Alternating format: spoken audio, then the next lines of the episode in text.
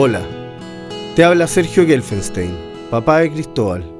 Los números juegan en contra de mi hijo, por eso hago este llamado, desesperado, porque como él hay 1.600 personas que esperan, con angustia, que su trasplante llegue a tiempo para salvar su vida.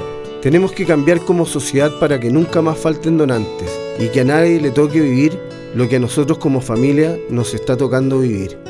Como sociedad tenemos un deber y una esperanza de cambiar estas cifras. Sé que tú estás a favor de la vida de Cristóbal y a miles de personas más. Yo soy donante y mi familia lo sabe. ¿Y tú, eres donante?